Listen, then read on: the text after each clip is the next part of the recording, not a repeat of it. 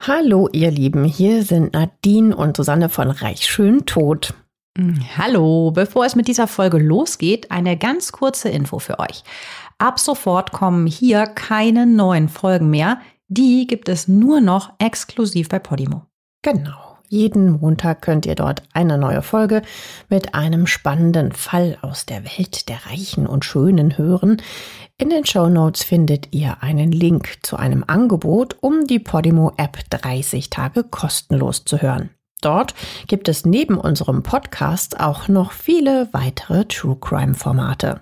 Wir freuen uns, wenn ihr weiterhin mit dabei bleibt. Natürlich freuen wir uns. Und jetzt geht's los mit der Folge. Heute haben wir euch einen spektakulären Fall mitgebracht. Es geht um zwei Rich Kids und um die vermeintlich große Liebe. Und wegen dieser Liebe macht ein deutscher Teenager einen fatalen Fehler, der sein ganzes Leben zerstören wird. Natürlich sprechen wir aber nicht nur über eine jugendliche Romanze, sondern haben es mit einem äußerst brutalen Doppelmord an einem wohlhabenden Ehepaar zu tun.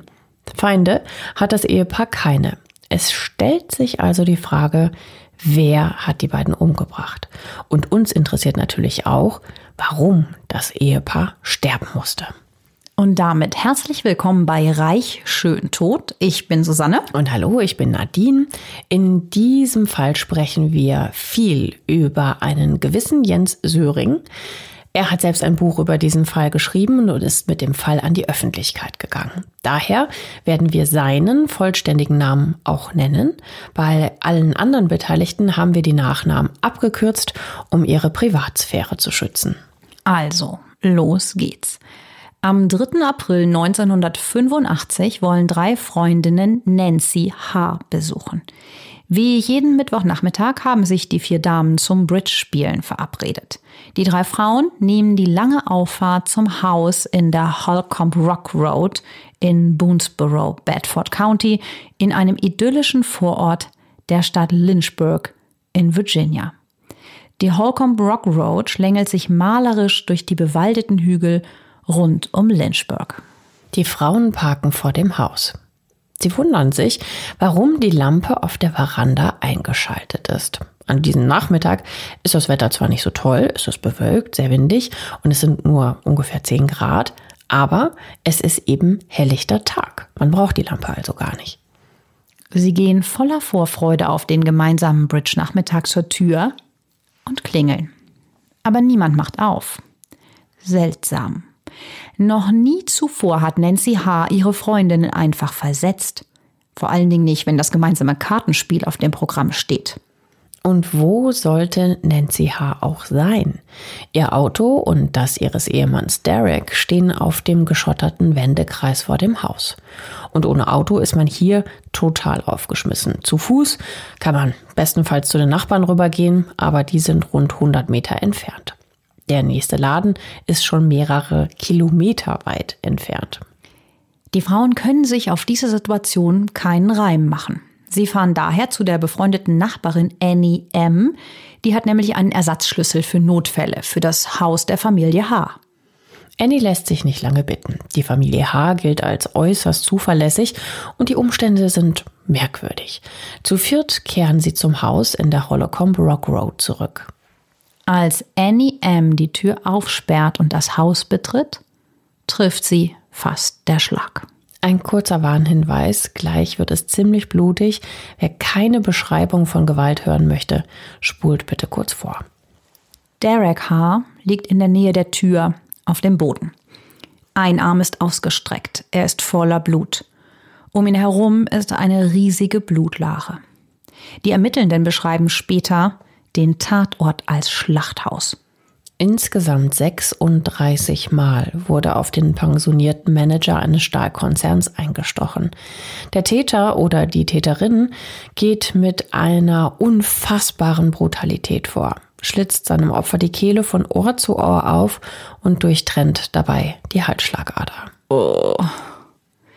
Der Angriff ist so brutal, dass der Kopf von Derek H. dabei beinahe abgetrennt wird. Boah, hör auf, das ist ja totaler Horror. Das ist wirklich Horror. Also das ist aber auch eine, insgesamt ein furchtbares Szenario. Ne? Du, du freust dich auf so einen entspannten Bridge-Nachmittag, willst du den neuesten Klatsch austauschen. Ja, und dann wirst du am Tatort mit diesem schrecklichen Leichenfund konfrontiert.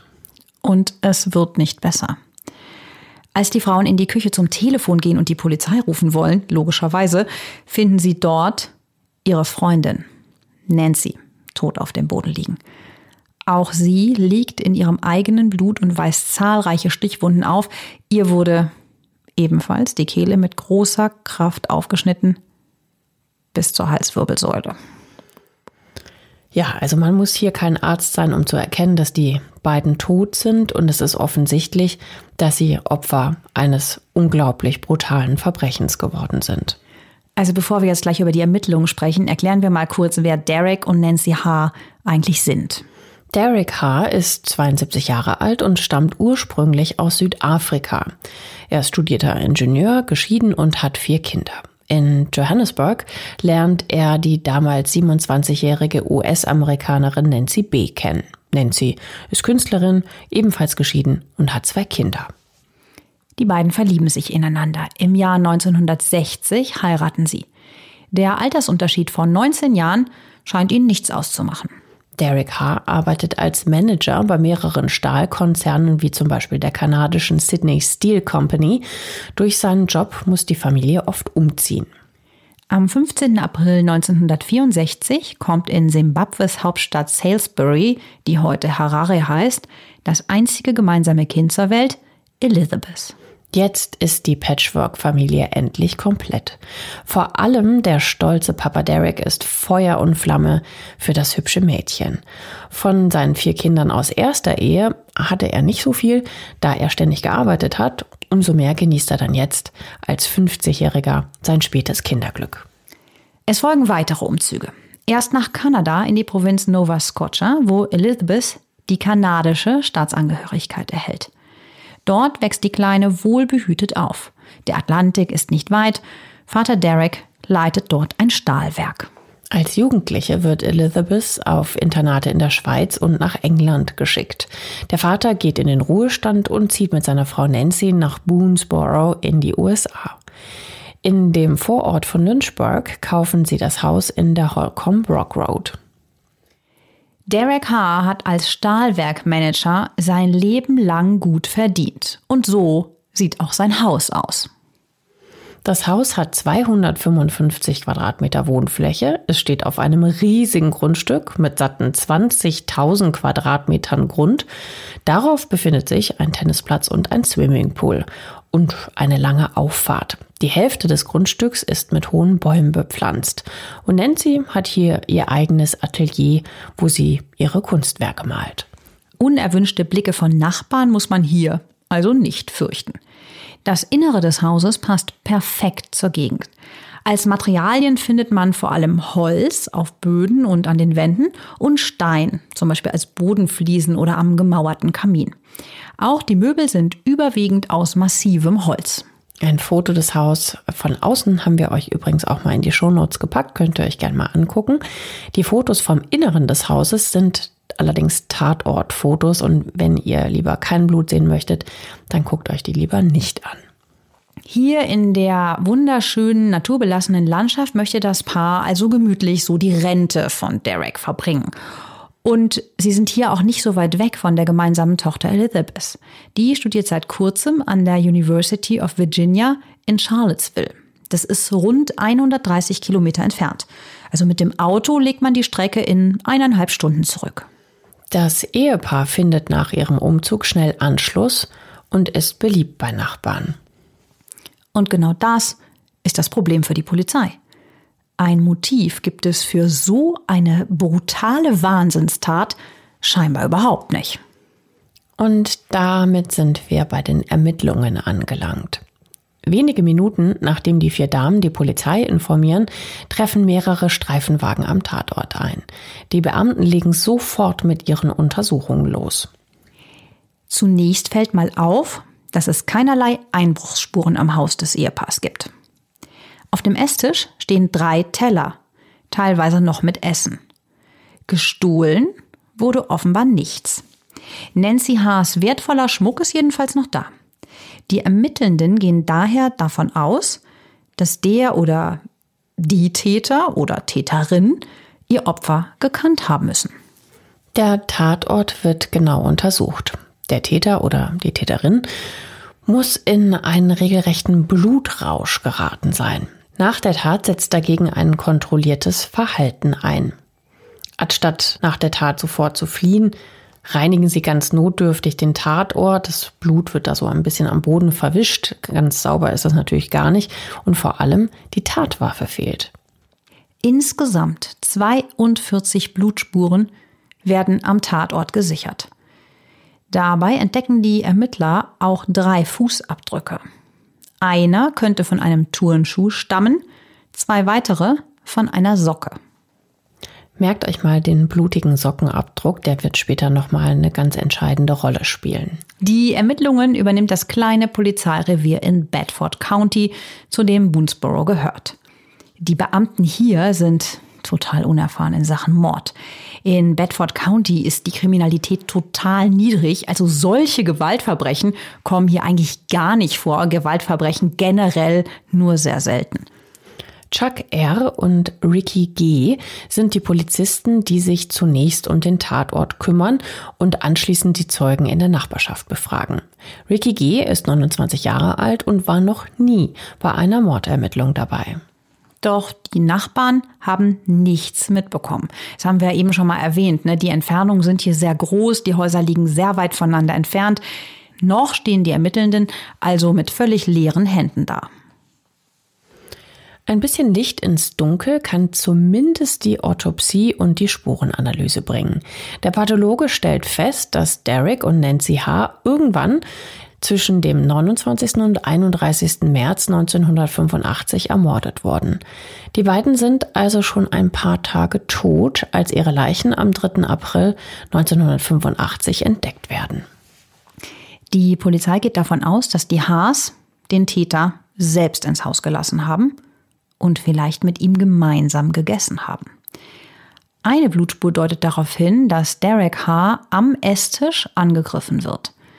Schwer verletzt taumelt er durch das Esszimmer und blutet dabei alles voll. An einer Armlehne eines Stuhls findet sich ein blutiger Handabdruck von Derek H. Es sieht so aus, dass er sich da vielleicht abgestützt hat, um aufrecht stehen zu bleiben. Sieht so aus anhand der Spuren, als versucht er mit letzter Kraft zu fliehen. Der Täter mit dem Messer in der Hand verfolgt ihn vermutlich.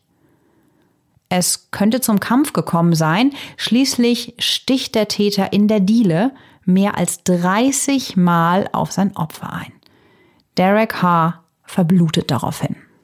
Nancy H. stirbt in der Küche. Sie scheint sich nicht mehr so sehr wie ihr Mann gewehrt zu haben. Der Täter sticht sechsmal auf sie ein. Höchst interessant ist auch die Blutanalyse. Die zeigt zum einen, dass die beiden vor ihrem Tod einiges getrunken haben.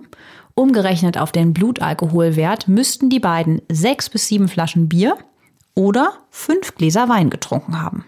Zum anderen werden insgesamt vier Blutspuren entdeckt, die von verschiedenen Menschen stammen. Es werden neben den Blutgruppen A und AB, die zu Derek und Nancy H. gehören, auch die Blutgruppe B auf einem feuchten Lappen identifiziert. Und an der Wohnzimmertür findet sich noch die Blutgruppe 0.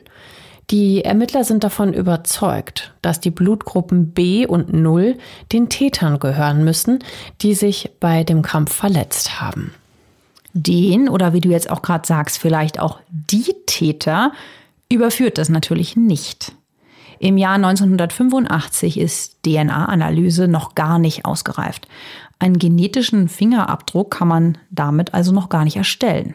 Zudem nützt dir der schönste genetische Fingerabdruck ja auch überhaupt nichts, wenn du keine Vergleichsproben in deiner Polizeidatenbank hast. Auf einer Wodkaflasche und auf einem Schnapsglas können außerdem Fingerabdrücke sichergestellt werden. Doch der Fingerabdruck ist nicht in der polizeilichen Datenbank gespeichert. Die Ermittler stehen also mit absolut nichts da. Bis auf ein paar vage Indizien haben sie keinen Anhaltspunkt, der den oder die Täter überführen könnte. Jetzt stell dir mal vor, wie das für die Bewohner von Bedford County ist. Ja. Absolut keine guten Nachrichten. Sie kennen halt brutale Morde bisher nur aus dem Fernsehen. Das ist halt so eine ganz ruhige ländliche Gegend. Und aus Angst vor einem vermeintlichen Serientäter verbarrikadieren sie sich jetzt regelrecht in ihren Häusern. Weil die Leichen so grausam niedergemetzelt wurden, gibt es bald Gerüchte, dass sogar Satanisten hinter dem Doppelmord stecken, die ein blutiges Ritual abgehalten haben sollen. Auch das sorgt für zusätzliche Verunsicherung bei den Einwohnern von Boonesboro. Kann man ja auch verstehen, ne? Also. Oh, in deiner Nachbarschaft, wo nie was passiert. Aber direkt auf Satanisten zu schließen, ja, gut, weil es halt so blutig war mhm. und es doch wirklich extrem brutal war. Ne? Mhm. Wir wiederholen das jetzt nicht. Nachdem es keine Zeugen der Tat gibt, nehmen sich Rick G. und seine Kollegen das Umfeld der Eheleute nochmal vor. Sie befragen zunächst die erwachsenen Kinder der Toten, das sind ja sieben. Also, ne, er hatte vier, sie zwei und zusammen die Elizabeth. Die Polizisten starten auch mit der jüngsten Tochter, mit der Elizabeth, weil diese ja auch am nächsten bei den Eltern wohnt. Doch Elizabeth kann nichts zur Aufklärung beitragen. An dem Wochenende zwischen dem 29. und 31. März, an dem ihre Eltern ermordet wurden, ist Elizabeth nämlich mit ihrem Freund für einen Wochenendtrip nach Washington DC gefahren. Sie ist also rund 320 Kilometer vom Tatort entfernt. Auch die anderen sechs Kinder haben keine Idee, wer ihre Eltern auf dem Gewissen haben könnte und warum sie sterben mussten. Das FBI lässt von Profilern ein Täterprofil erstellen. Vielleicht kommen sie so dem Mörder auf die Spur. Die Profiler vermuten sogar, dass es eventuell auch eine Frau gewesen sein könnte, die die Tat begangen hat. Vor allem, wenn sie das Ehepaar gut kannte. Ja, und das ist schon eine Überraschung, denn wenn Frauen morden, dann machen sie das so erfahrungsgemäß meistens mit Gift oder sie töten ihre Opfer im Schlaf. Aber so ein brutaler Mord, bei dem dem Opfer, ihr habt ja eben gehört, die Kehle wirklich tief durchgeschnitten wird, das passt normalerweise auf den ersten Blick eher zu einem Mann. Jetzt fahnden die Ermittler also sowohl nach einem Mann als auch nach einer möglichen Frau, was sie ohne das Täterprofil wahrscheinlich gar nicht gemacht hätten. Und sie haben dann doch schnell eine Verdächtige. Ein Sohn der Familie Hart, Julian, muss auf Druck seiner Eltern seine Verlobung mit der Tochter eines örtlichen Richters wieder lösen. Die Eltern, also Derek und Nancy, sind mit der Wahl ihres Sohns Julian einfach nicht einverstanden. Warum ist unklar. Die Tochter des Richters ist darüber maßlos enttäuscht. Ja, wobei Enttäuschung eigentlich fast das falsche Wort ist. Sie ist nämlich stinksauer auf die Eltern. Und dann gibt es noch einen Vorfall, der die Richtertochter verdächtig macht. Ein paar Wochen vor dem Doppelmord besucht die junge Frau eine Freundin. Der hat mehrere Messer dabei und bittet die Freundin, sie an sich zu nehmen, weil böse Geister sie verfolgen würden. Hallo? Ich glaube, ich würde dich etwas irritiert angucken, wenn du hier mit Messern ankämst, die ich für dich aufbewahren soll, hm, weil du von bösen Geistern verfolgt wirst. Hm. Gut, die junge Frau hätte mit der gelösten Verlobung zwar ein mögliches Motiv, aber sie ist sehr schüchtern und wirkt auch sonst auf die Polizei nicht gerade wie eine eiskalte Killerin. Die Ermittler glauben dann nach näherer Durchleuchtung eigentlich nicht, dass sie als Täterin in Frage kommt. Mehrere Monate vergehen, ohne dass die Polizei eine heiße Spur hat. Um die sichergestellten Spuren richtig zuordnen zu können und um mögliche Verdächtige auszuschließen, werden die Kinder im Oktober 1985 gebeten, Blutproben sowie Finger- und Fußabdrücke abzugeben. Da die blutigen Fußabdrücke sowohl einer Frau als auch einem Mann gehören könnten, sollen auch der Freund von Elizabeth Vergleichsproben zur Verfügung stellen. Also wobei die Kinder von Nancy und Derek natürlich mittlerweile alle erwachsen sind. Ne? Ja. Alle machen das auch. Bis auf Jens, der Freund von der inzwischen 21-jährigen Elizabeth. Und noch etwas ist komisch. Elizabeth und Jens scheinen plötzlich wie vom Erdboden verschluckt zu sein.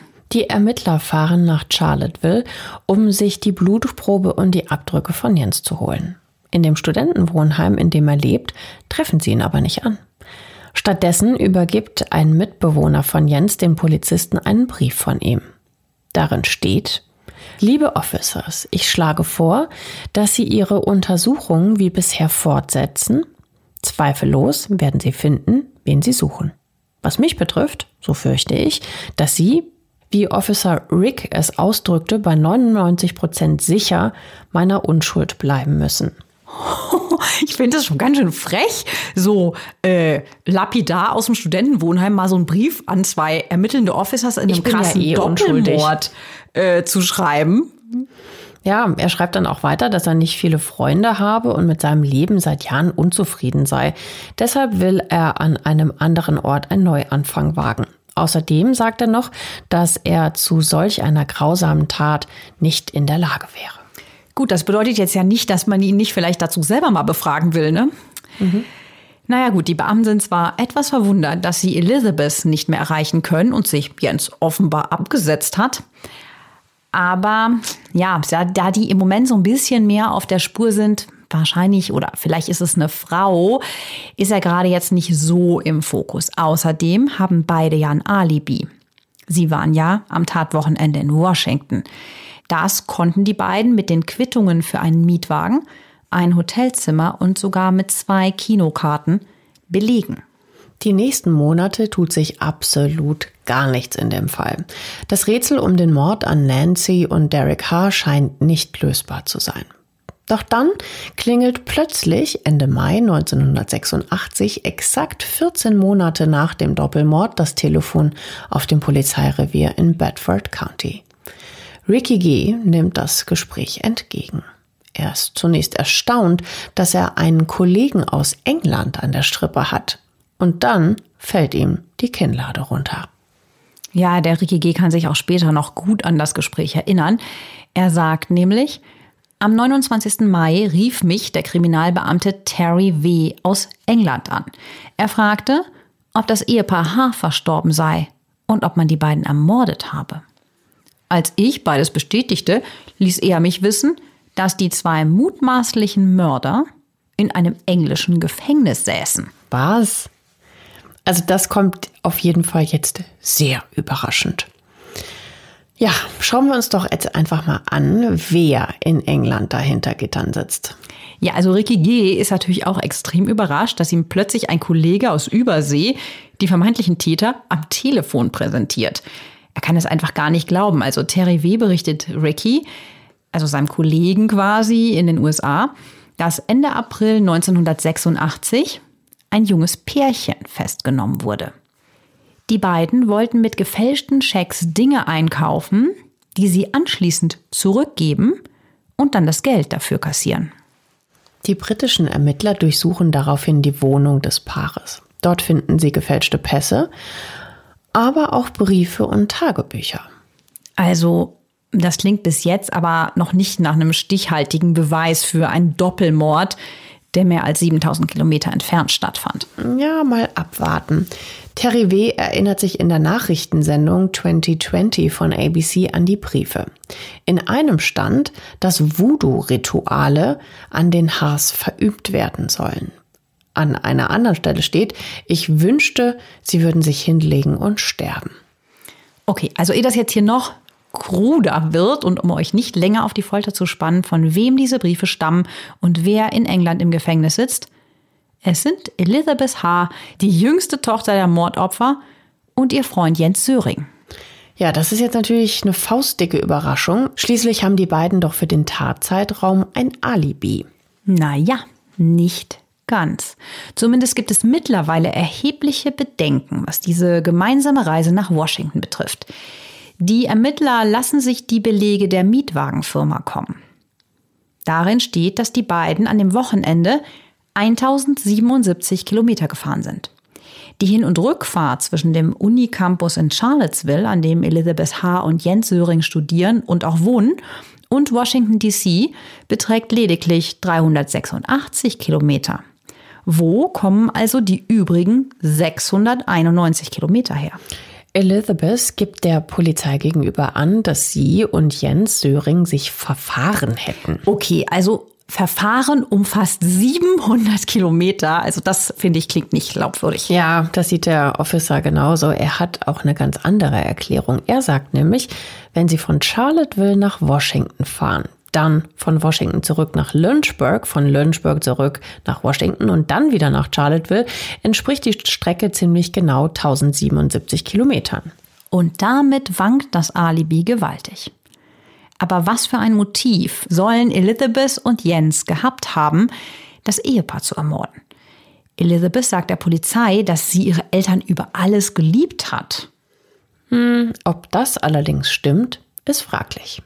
Louis, Nancys jüngerer Bruder und damit Elizabeths Onkel, zeichnet nämlich ein völlig anderes Bild der Beziehung. Vor allem mit ihrer Mutter hat Elizabeth ständig Ärger.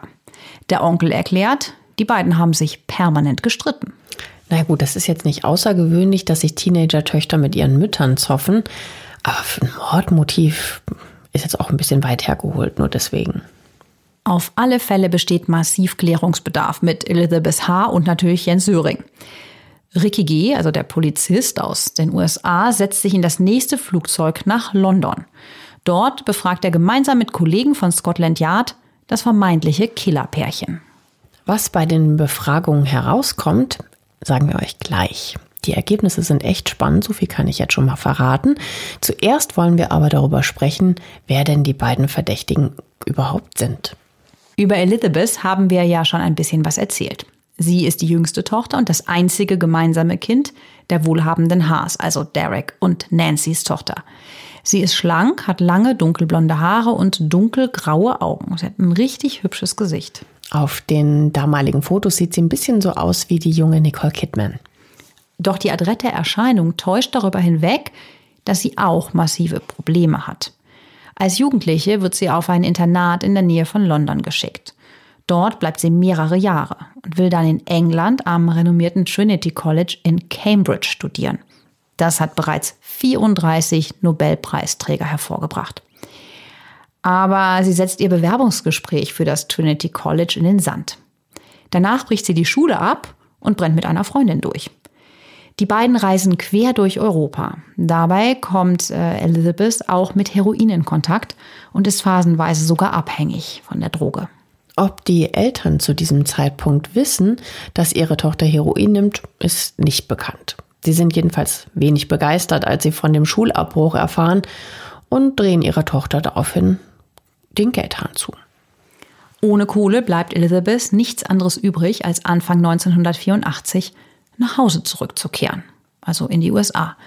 Nach vielen Jahren in der Schweiz und in England muss sie nun wieder bei ihren Eltern Derek und Nancy in dem Calf Boonesboro einziehen. Der Vater ist ja bereits in Rente. Die Mutter Nancy hat ihr Atelier im Haus. Das heißt, Elizabeth ist den ganzen Tag mit ihren Eltern zusammen. Für eine fast 20-Jährige vermutlich die Höchststrafe. Daher lässt sie sich auch nicht lange bitten, als sie zu einem Bewerbungsgespräch an der University of Virginia in Charlottesville eingeladen wird. Ein kurzer Einschub über ein Thema, über das wir noch nicht gesprochen haben.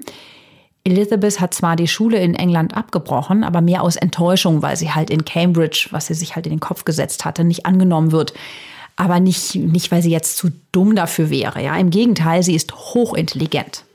Ja, die Elizabeth überzeugt das Aufnahmekomitee voll und ganz. Die mittlerweile 20-Jährige bekommt sogar ein Stipendium. Im Spätsommer 1984 fängt sie in Charlottesville an zu studieren. Jetzt trennen sie und ihre Eltern immerhin rund 130 Kilometer.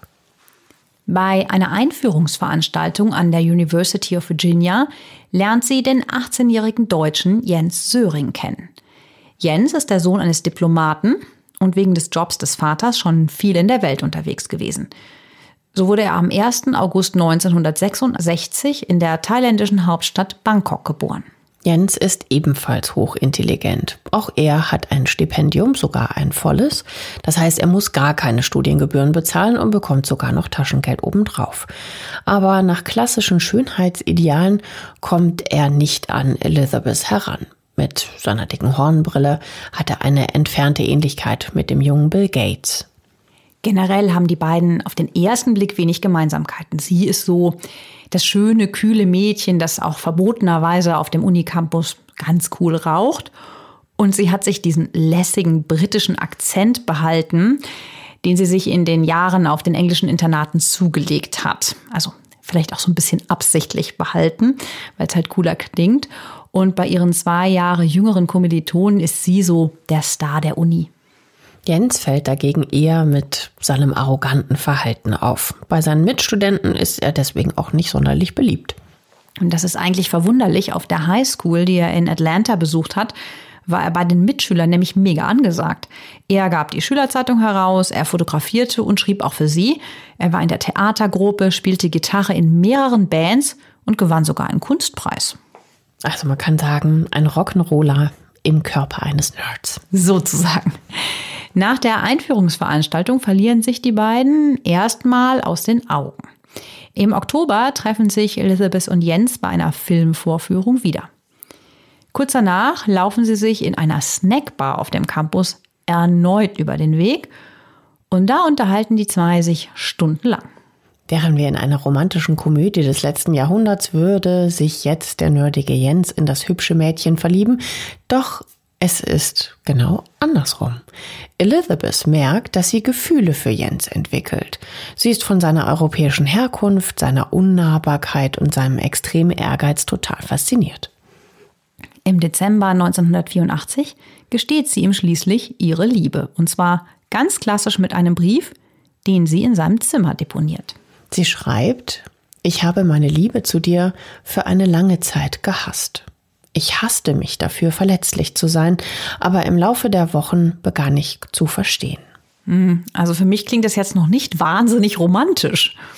Ja, es wird sogar noch bizarrer. In dem Brief steht nämlich weiter, ich hatte immer geglaubt, dass ich Männer dazu bringe, sich in mich zu verlieben, damit ich all den Hass, den ich für sie empfand, ablegen konnte, indem ich sie demütigte.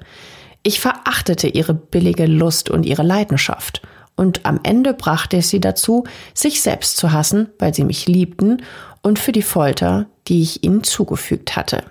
Ich würde einen Mann dazu bringen, sich selbst zu demütigen, nur um mich zu bekommen. Dann würde ich ihm den besten Sex geben, den er jemals bekommen wird, und anschließend aus dem Zimmer gehen. Puh, ich finde das so ein bisschen verstörend, wie sie das da alles so beschreibt. Ich meine, wie würdest du reagieren, wenn du so einen Liebesbrief bekommen würdest? Ich würde schreiend davonrennen. Sie schreibt aber auch nette Sachen, muss man sagen. Also wie zum Beispiel, ich liebe dich. Vielleicht ähm, ändert sich einmal die Intensität und die Richtung, aber ich werde dich immer mit einem Teil von mir lieben, den niemand außer dir berühren kann. Okay, das hört sich jetzt schon ein bisschen klassischer an. Mhm. Auf alle Fälle ist Jens von diesem Brief sehr geschmeichelt und optisch scheint Elizabeth für ihn ja sowieso wie ein Sechser im Lotto zu sein. Die Journalistin Amy Lamley beschreibt das Ganze ganz gut. Sie hatte einen britischen Akzent und dieses tolle lange blonde Haar. Niemand hätte erwartet, dass sie mit jemandem wie Jens Söring ein Paar wird. Doch genau so kommt es. Im Dezember 1984 treffen sich die beiden regelmäßig und schreiben sich weiter unzählige Briefe. Elizabeth und Jens sind über beide Ohren ineinander verliebt. Auch schön, ne, dass das so sich dann doch noch so gefügt hat. Das ist ja auch gut. In den Weihnachtsferien werden die beiden allerdings voneinander getrennt. Sie besucht ihre Eltern in Boonesboro, er muss zu seinen Eltern, die mittlerweile in Detroit leben.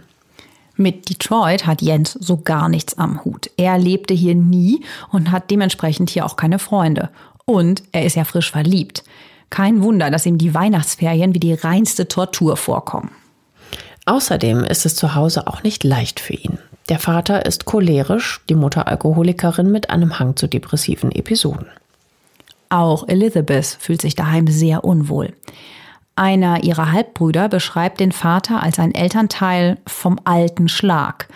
In der Öffentlichkeit gibt er sich als gesellig und unterhaltsam. Zu Hause ist Derek weniger zugänglich, sondern sehr autoritär.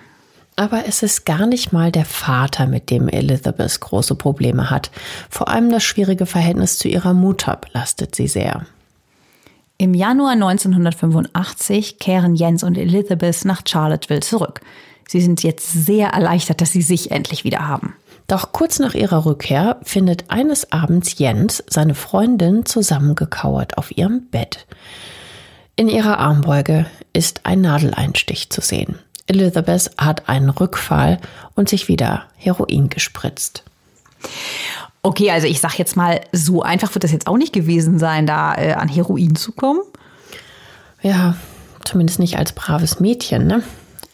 Zu Jens sagt sie, dass eine Freundin ihres Dealers spontan vorbeikam und ihr das alles wahnsinnig leid tue, dass sie jetzt wieder gespritzt hat. Jens ist natürlich wenig begeistert, dass seine Freundin jetzt zum Junkie wird. Er will ihr aber helfen, von dem Zeug loszukommen. Doch eine Heroinsucht ist keine schlechte Angewohnheit, die man mal ebenso über Nacht ändert.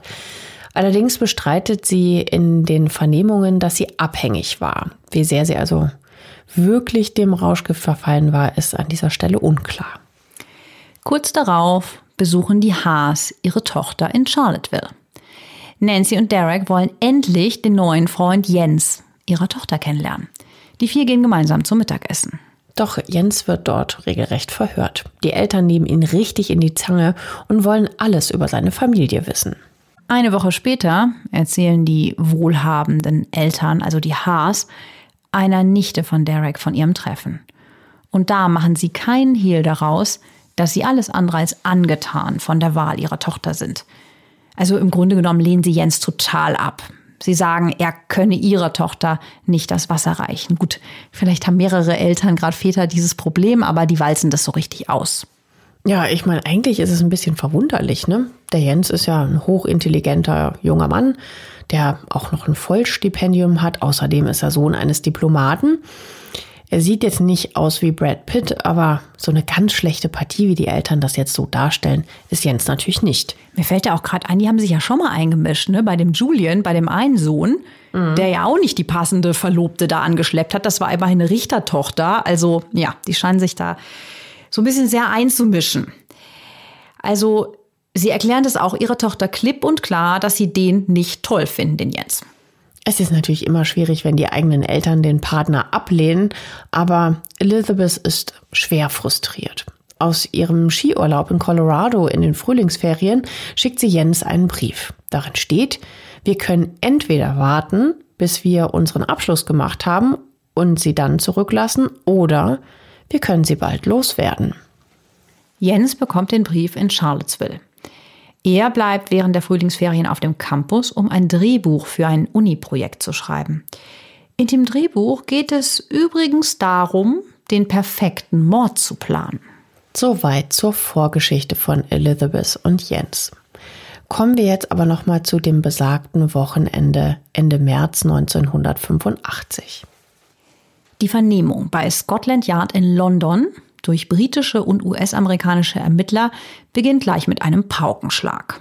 Jens Söring gibt nämlich zu, an dem Wochenende mit dem Mietwagen von Washington aus zum Haus der Haas gefahren zu sein. Er will mit den Eltern darüber sprechen, warum sie ihn und die Beziehung zu ihrer Tochter Elizabeth ablehnen. Doch das ist nicht alles. Jens berichtet, dass es bei der Aussprache einen heftigen Streit mit den Eltern gegeben habe. Er schnappt sich daraufhin ein Messer vom Esstisch und schlitzt den beiden die Kehlen auf. Äh, das ist natürlich der Hammer. Die Ermittler trauen ihren Ohren kaum. Sie vermuten zwar, dass das Ehepaar von jemandem umgebracht wurde, der beide gut kannte. Das würde ja auf Jens zutreffen. Aber dass er jetzt quasi aus dem Nichts heraus den Doppelmord gesteht, ist schon wirklich überraschend. Ja. Aber über dieses Gespendenis reden wir später auch nochmal ausführlicher. Und Elizabeth, die in einem anderen Raum getrennt von Jens befragt wird, präsentiert den Polizisten die gleiche Story. Sie sagt, dass Jens nach dem Besuch der Eltern zurück nach Washington fuhr. Bei seiner Ankunft ist er blutüberströmt, sagt sie, und sie behauptet, er hätte ihr gestanden, dass er ihre Eltern getötet hat. Den Ermittlern reicht, was sie gehört haben. Die Staatsanwaltschaft in Virginia bereitet eine Mordanklage gegen Jens Söring vor. Auch Elizabeth soll sich vor Gericht verantworten. Ihr wird eine Art Mittäterschaft vorgeworfen. Sie wusste ja von den Morden, als Jens zurückkehrt und ihr davon erzählt, aber sie informiert nicht die Polizei und flieht ja stattdessen mit dem Mörder der Eltern nach Europa. Der Staatsanwalt will sie daher wegen zweifachen Totschlags verurteilen lassen. Die US-Behörden fordern von den britischen Kollegen die Auslieferung von Jens Söring und Elizabeth H., um sie in Virginia vor Gericht stellen zu können. Also an dieser Stelle gehen mir zwei Fragen durch den Kopf. Erstens, bringst du als 18-Jähriger im Streit die Eltern deiner Freundin um, nur weil sie wenig begeistert von dir als der Beziehung ihrer Tochter sind? Und dann auch noch auf so brutale Art und Weise? Und zweitens, fliehst du mit dem Mörder deiner Eltern auf einen anderen Kontinent und versuchst mit ihm neues Leben aufzubauen? Also, finde ich beides schwierig. Ja, passt nicht zusammen, ne? Also die Fragen werden wir später auch noch aufklären. Zunächst geht es darum, Jens Söring und Elizabeth H. in die USA zu bekommen, um sie vor Gericht stellen zu können. Denn beide sind ausländische Staatsbürger, die in Großbritannien verhaftet wurden und jetzt in die USA ausgeliefert werden sollen. Also er ist ja Deutscher und sie ist Kanadierin. Im Fall von Elizabeth H. geht es recht unproblematisch über die Bühne. Der Grund ist, dass sie ihrer Auslieferung zustimmt. Sie wird daher noch im Mai 1986 nach Bedford in Virginia gebracht, wo im Jahr 1987 der Prozess gegen sie beginnt. Elizabeth geht offenbar davon aus, dass ihr keine oder nur eine geringe Strafe droht. Immerhin hat ihr Freund ja die Tat gestanden, während sie sich rund 320 Kilometer vom Tatort entfernt aufgehalten hat. Und sie belastet Jens mit ihrer Aussage schwer. Er soll alleine und ohne ihr Wissen gehandelt haben. Doch ganz so glimpflich, wie sie sich das vermutlich denkt, kommt sie aus der Sache nicht raus. Vor Gericht wird sie nämlich nochmal richtig in die Mangel genommen. Und sie verstrickt sich in Widersprüche über den Ablauf des Wochenendes. Zudem sind die Fingerabdrücke auf der Wodkaflasche und dem Schnapsglas, die am Tatort sichergestellt werden, von ihr. Irgendwann knickt sie vor Gericht ein. Anfang Oktober 1987 sagt sie im Prozess, dass sie Jens Söring damit beauftragt hat, ihre Eltern zu ermorden. Als Motiv nennt sie Hass. Das ist natürlich schon eine heftige Aussage, ne? Das findet auch der Richter. Bezirksrichter William S. sagt kurz vor dem Urteil, es ist schwer zu sagen, warum diese Verbrechen stattgefunden haben. Uns bleibt nur das Gefühl, dass dieser Fall ein groteskes Denkmal für eine unangemessene Reaktion auf elterlichen Hass ist. Also womit er wahrscheinlich meint, dass die Eltern den Jens abgelehnt haben. Dann fällt er das Urteil. Elizabeth muss für jeden Mord 45 Jahre ins Gefängnis. Also insgesamt 90 Jahre. Wahnsinn. Damit hat sie nicht gerechnet. Immerhin bleibt ihr der elektrische Stuhl erspart. In Virginia gibt es damals nämlich noch die Todesstrafe. Die wird erst im März 2021, also ganz frisch jetzt erst abgeschafft. Jens Söring sitzt derweil noch in England hinter Gittern. Er kämpft jahrelang gegen die Auslieferung in die USA. Er hofft viel mehr als Diplomatensohn in seinem Heimatland Deutschland vor Gericht gestellt zu werden. Da droht ihm nämlich eine deutlich mildere Strafe, weil er hier nach Jugendstrafrecht verurteilt werden würde. Er schätzt, dass er maximal fünf Jahre ins Gefängnis muss, wobei die Höchststrafe bei Mord nach Jugendstrafrecht zehn Jahre beträgt. So eine Begrenzung einer Strafe für Jugendliche oder junge Erwachsene bis 21 Jahren gibt es in den USA nicht. Vor allem muss er aber nicht mit der Todesstrafe im Fall einer Verurteilung rechnen. Er ruft sogar den Europäischen Gerichtshof für Menschenrechte an, um seine Auslieferung zu verhindern. Der fällt am 26. Juni 1989 eine Grundsatzentscheidung, nachdem Deutschland mit Großbritannien und den USA verhandelt hat. Wenn zugesichert wird, dass er nicht die Todesstrafe erhält, darf er ausgeliefert werden.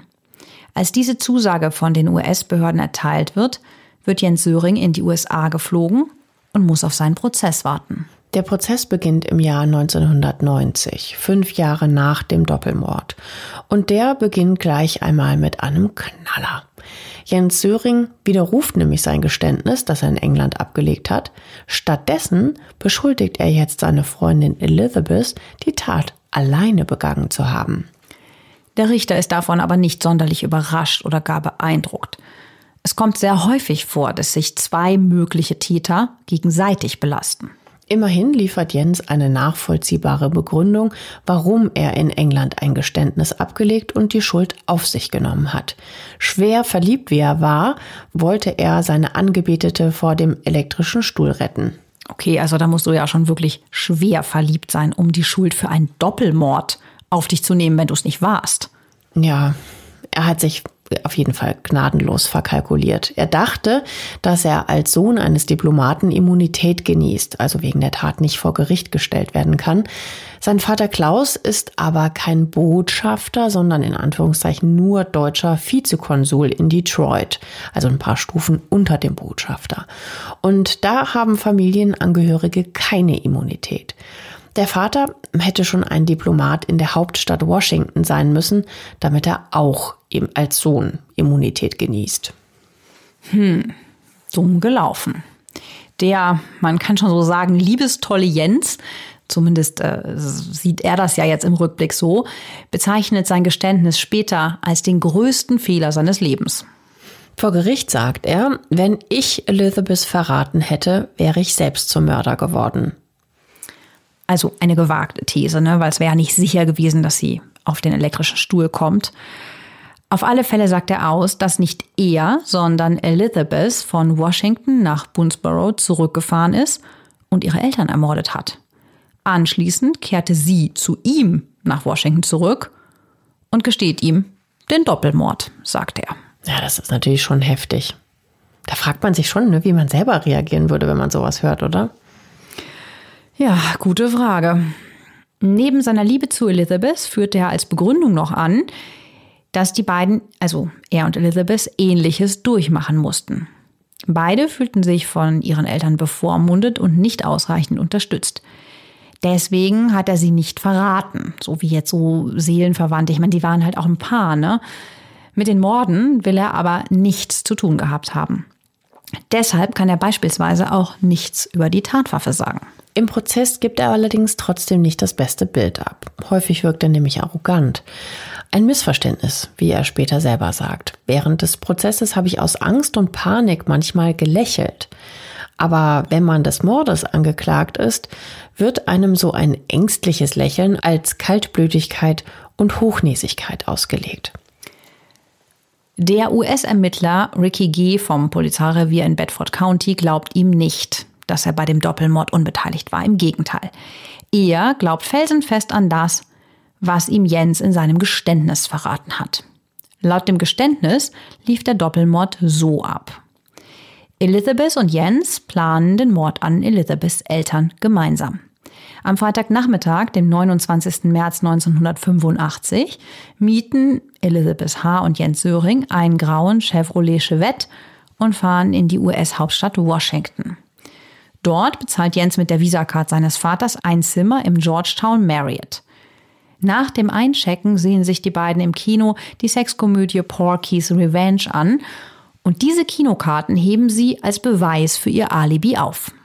Am Samstag spazieren sie durch Washington, anschließend essen sie in einem Restaurant. Jens setzt sich danach in den Mietwagen und fährt nach Boonesboro. Dort öffnet ihm Derek H. die Tür. Beide nehmen zwei Drinks zu sich. Dann gibt es Essen.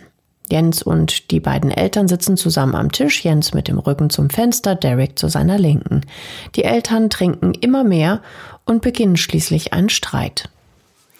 Ja, in dem Geständnis sagt Jens, dass sie ihm gedroht hätten, dafür zu sorgen, dass er von der Uni fliegt, wenn er ihre Tochter weiterhin sehen würde. Jens steht auf, um zu gehen. Er sagt, Plötzlich schubst Derek ihn gegen die Wand, wo er mit seinem Kopf hart aufschlägt. Und daraufhin schnappte sich, laut dem Geständnis, Jens Söring ein Messer vom Tisch und sticht auf Dereks Hals ein. Nancy eilt ihrem Mann zur Hilfe, ebenfalls mit einem Messer in der Hand bewaffnet.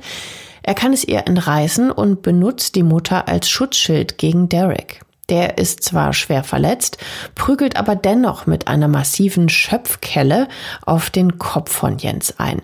Dabei verliert er seine Brille mit den dicken Gläsern. Fast blind sticht Jens dabei wahllos um sich und verletzt Derek und Nancy tödlich.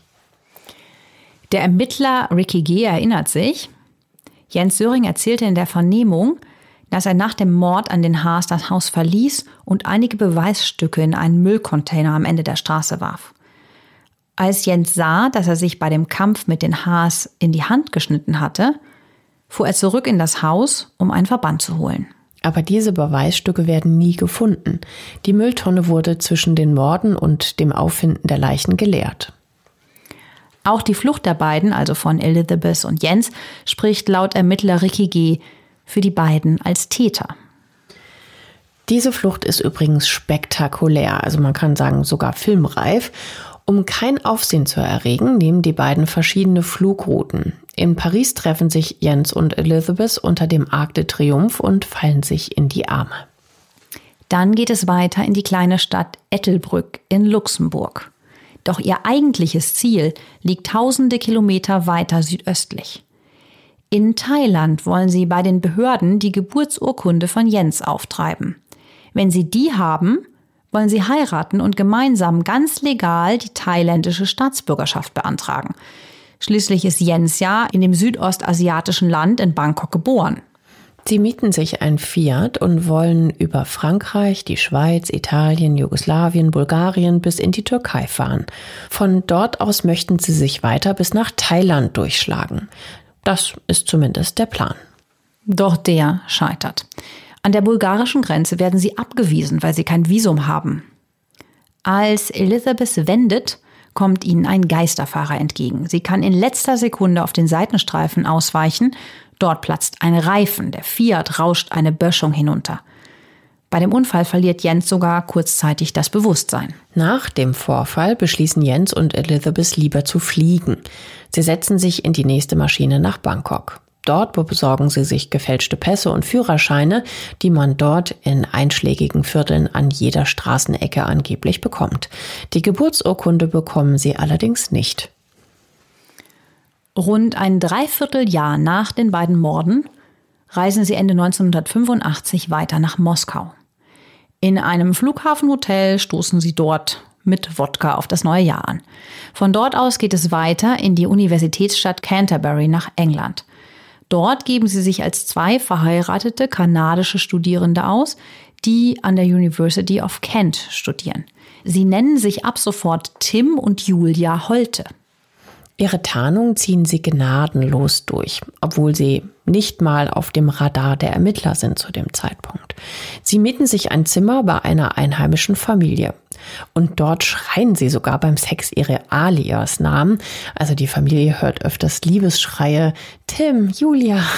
Ich meine, gut, es ist wahrscheinlich eh schon nicht so toll, Liebesschreie deiner, ja. deiner Mitbewohner zu hören, aber dann auch noch sich mit falschen Namen anzureden, das ist schon skurril. Ihre Flucht durch zahlreiche Länder kostet jede Menge Geld und das wird langsam knapp, denn die Sörings haben ihrem Sohn den Geldhahn zugedreht und Elizabeth kommt wegen der laufenden Ermittlungen nicht an ihr Erbe. Sie starten daher einen Scheckbetrug. Da erinnern wir uns ja noch dran, ne? Das war ja das, wie sie dann aufgeflogen sind. Von einer Bank lassen sie sich nämlich Schecks geben, nachdem sie dort ein Konto eröffnet haben. Mit denen bezahlen sie in Kaufhäusern dann Klamotten, die sie anschließend wieder umtauschen, um das Geld dann Cash zurückzubekommen. Damit ergaunern sich die beiden 6000 Pfund, was ungefähr nach heutigem Wert 13.000 Euro entspricht. Doch bei ihrem letzten Betrug am 30. April 1986 wird eine Mitarbeiterin einer Marks Spencer Filiale in London misstrauisch. Sie folgt den beiden und informiert einen Polizisten auf der Straße. Die beiden werden festgenommen, die Flucht ist zu Ende. So weit zu der Flucht und zurück zum Prozess, der am 1. Juni 1990 startet und für drei Wochen angesetzt ist. Der Prozess gegen Jens Söring wird übrigens live aus dem Gerichtssaal im Fernsehen übertragen. Der Prozess ist eine einzige Katastrophe für Jens. Richter William S., der schon Elizabeth zu 90 Jahren Haft verurteilt hat, erklärt in einem Zeitungsinterview schon vor Prozessbeginn Jens zum Täter. Ja, also ein unabhängiges Verfahren sieht anders aus.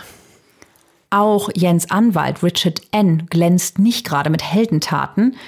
Später verliert er sogar wegen Veruntreuung seine Zulassung als Anwalt.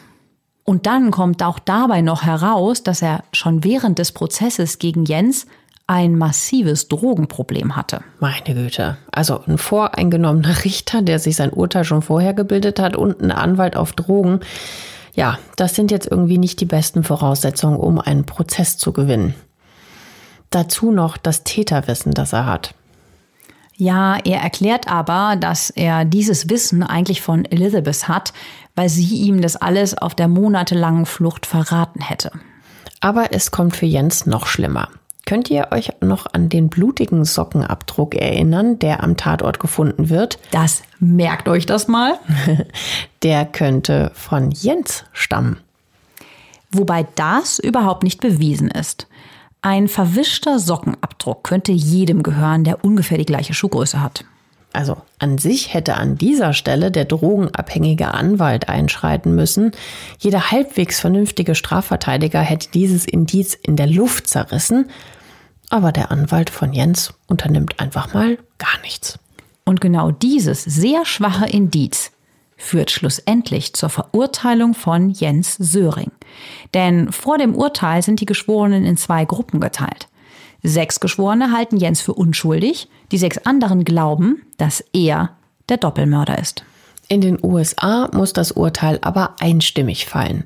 Als der Staatsanwalt in seinem Schlussplädoyer massiv darauf beharrt, dass der Sockenabdruck mit dem Fuß von Jens vergleichbar sei und der wahrscheinlich von ihm stammt, knicken die Geschworenen ein, die eigentlich an die Unschuld von Jens glauben. Damit ist das Urteil gesprochen. Jens wird am 21. Juni 1990 für den Doppelmord verurteilt. Das Strafmaß zweimal lebenslange Freiheitsstrafe. Die Strafe ist sogar noch höher als die 90 Jahre Haft, die Elizabeth aufgebrummt bekommen hat.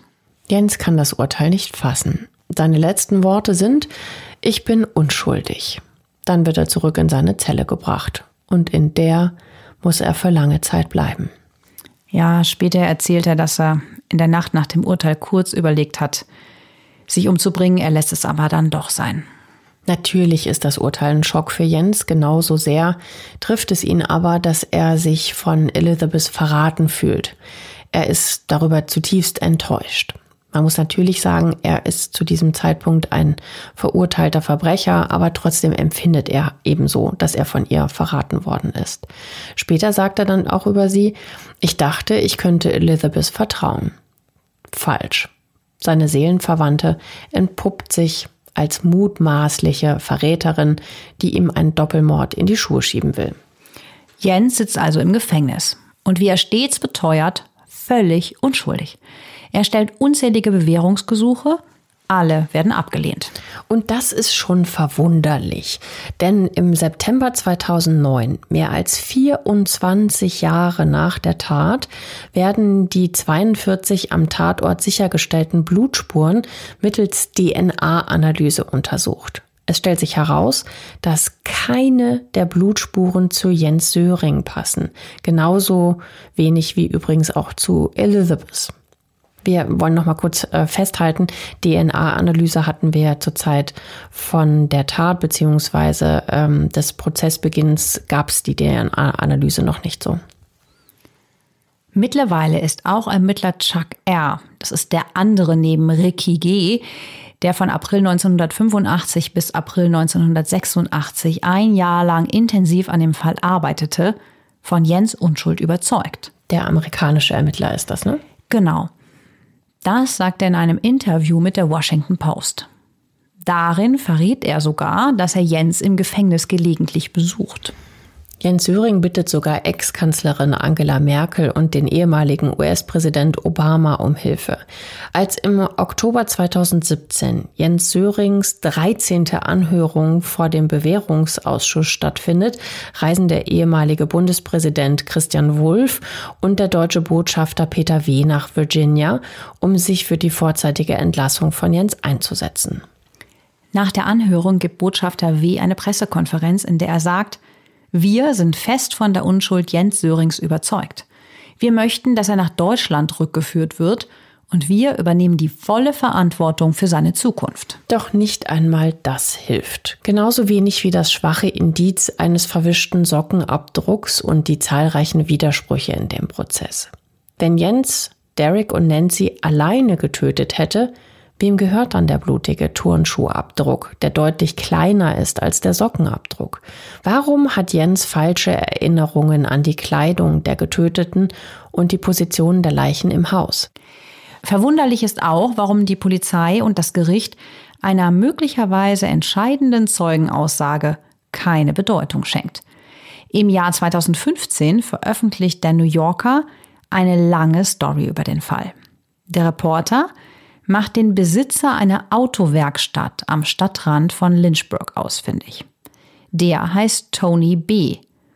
Und der erzählt dem Reporter des Magazins eine interessante Geschichte. Im Sommer 1985, wenige Monate nach dem Doppelmord, soll er ein Auto reparieren. Als er in die Werkstatt fährt, entdeckt er, dass der Boden vor dem Fahrersitz voll getrocknetem Blut ist. Zwischen der Mittelkonsole und dem Fahrersitz steckt außerdem ein blutiges Messer.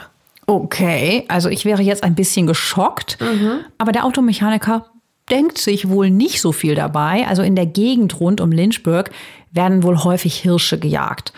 Und ja, wahrscheinlich geht das junge Paar, das das Auto abgegeben hat, gelegentlich auf die Jagd, denkt er sich wohl so. Und das Blut stammt vielleicht von einem Hirsch. Jahre später liest er zufällig einen Artikel über den Doppelmord. In der Zeitung sind auch Fotos von Elizabeth und Jens abgebildet und Tony B. fallen dann fast die Augen aus dem Kopf, als er die Frau sieht. Diese Person auf dem Foto hat ihm den Wagen zur Reparatur gebracht. Aber er wundert sich auch, weil der Mann in der Zeitung nämlich keinerlei Ähnlichkeit mit dem Mann hat, der neben der Frau, also Elizabeth, mit im defekten Auto saß. Tony B. kommt ins Grübeln, was das zu bedeuten hat. Er versucht Kontakt zu Jens Anwalt aufzunehmen. Aber der drogenabhängige Rechtsbeistand ruft nicht zurück. Krass, oder? Sonst wäre es an der Stelle vielleicht schon völlig anders gelaufen. Wahnsinn. Gut, der Automechaniker ist ein ehemaliger Soldat, der im Vietnamkrieg gedient hat und der lässt nicht locker. Jetzt informiert der Richter S über seine Beobachtungen. Den Richter kennt er persönlich, beide sind nämlich in einer Veteranenorganisation engagiert. Aber den Richter scheint die Sache nicht zu interessieren. Er ruft sogar den Ermittler Ricky G. an und schildert ihm den Vorfall vom Sommer 1985. Doch auch der kümmert sich nicht um den potenziellen Zeugen. Das ist schon erstaunlich. Aber wir haben ja schon mal davon gesprochen, ne? von, dieser, von dieser Voreingenommenheit. Mhm.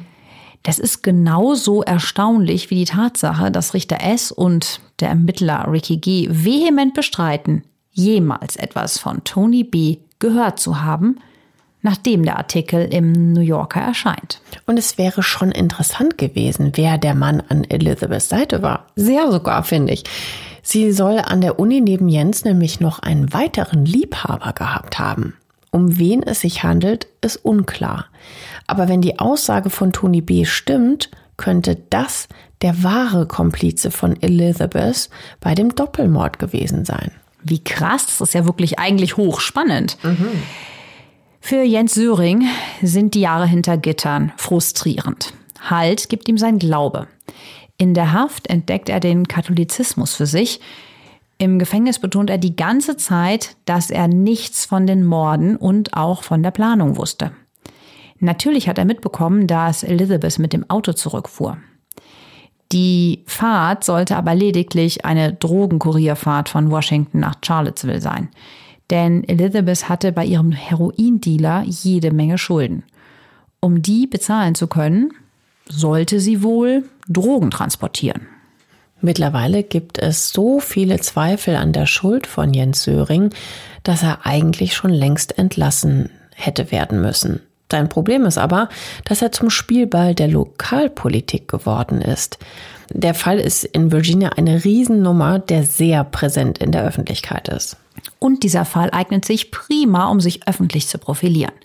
Am 12. Januar 2010 schickt der demokratische Gouverneur von Virginia, Timothy Carr, einen Brief an den Justizminister Eric H. Darin bittet er, dass Jens Söring nach Deutschland überstellt werden darf. Endlich der lang ersehnte Lichtblick für Jens Söring. Immerhin sitzt er zu diesem Zeitpunkt ja schon seit knapp 24 Jahren im Gefängnis. Tja, und darum kommt es anders als gedacht, denn die Amtszeit von Timothy Carr endet nur vier Tage später. Der neue Gouverneur von Virginia heißt Robert M. und der ist Republikaner. Der will sich als harter Hund einen Namen machen. Er zieht am 19. Januar 2010 die Bitte der Überstellung zurück. Und Jens muss im Gefängnis bleiben. Auch die Petition zur Freilassung, die von 160 Abgeordneten des Deutschen Bundestages unterschrieben wird, ändert daran nichts. Also ich meine, schau dir mal die Dimensionen an. Wir haben jetzt schon Angela Merkel, die da involviert war, Obama, 160 Abgeordnete des Deutschen Bundestages, der Botschafter der Deutsche. Also die müssen sich schon sehr sicher sein, ne? Aber es gibt noch jemand weiteres, der berühmt ist, der sich für ihn einsetzt. Im Jahr 2017 stößt Bestsellerautor John Grisham auf den eigenartigen Fall. Der war früher selber Strafverteidiger und lebt zudem in Virginia. Er recherchiert, studiert Akten. Am Ende kommt er zu dem Schluss, dass es überhaupt keine Beweise für die Schuld von Jens gibt. Er sagt, hier handelt es sich um einen ungeheuren Justizirrtum. Doch nicht einmal dieser prominente Fürsprecher schafft es, eine vorzeitige Entlassung von Jens bei den Behörden zu bewerkstelligen. Was mich beeindruckt, ist, dass Jens in all den Jahren hinter Gittern mit den ganzen abgelehnten Gesuchen nie völlig verzweifelt ist. Mhm. Im Gegenteil, er wird im Gefängnis zum Autor und veröffentlicht zahlreiche Artikel und sechs Bücher. Die bekanntesten sind Nicht schuldig, wie ich zum Opfer der US-Justiz wurde und Ein Tag im Leben des 179212. Das ist seine Häftlingsnummer. Mhm, das fand ich auch. Der muss mental sehr stark gewesen sein. Ne? Vor allem in diesen beiden Büchern sieht man deutlich das Bedürfnis, dass er unbedingt seine Unschuld beweisen will. Ja, es geht in seinen Werken aber nicht nur um Rechtsprechung und Haftbedingungen, sondern auch um Meditation und den christlichen Glauben. Sein Buch richtet nicht, damit ihr nicht gerichtet werdet. Erhält im Jahr 2007 sogar den ersten Preis der katholischen Pressevereinigung Nordamerikas in der Kategorie Social Concerns. Dann kommt endlich der Tag, auf den Jens mittlerweile seit mehr als 33 Jahren sehnsüchtig wartet. Wie aus dem Nichts und ohne irgendeine Ankündigung erklärt am 25. November 2019 der Gouverneur von Virginia, dass Jens auf Bewährung freigelassen und nach Deutschland abgeschoben wird. Am 17. Dezember 2019 wird Jens Söring schließlich aus dem Gefängnis entlassen und mit einem Flieger in die Heimat gebracht. Die USA darf er nie wieder betreten. Ich vermute mal, dass ihm das herzlich egal ist. Er ist überglücklich, mit 53 Jahren endlich ein freier Mensch zu sein. Ich meine, wir müssen uns noch mal kurz erinnern, er war damals halt 18. Ne? Mhm. Bei seiner Ankunft in Deutschland warten bereits 50 Journalisten und 13 Kamerateams auf ihn. Er sagt in Frankfurt am Main in die Kameras und Mikrofone, das ist der schönste Tag meines Lebens.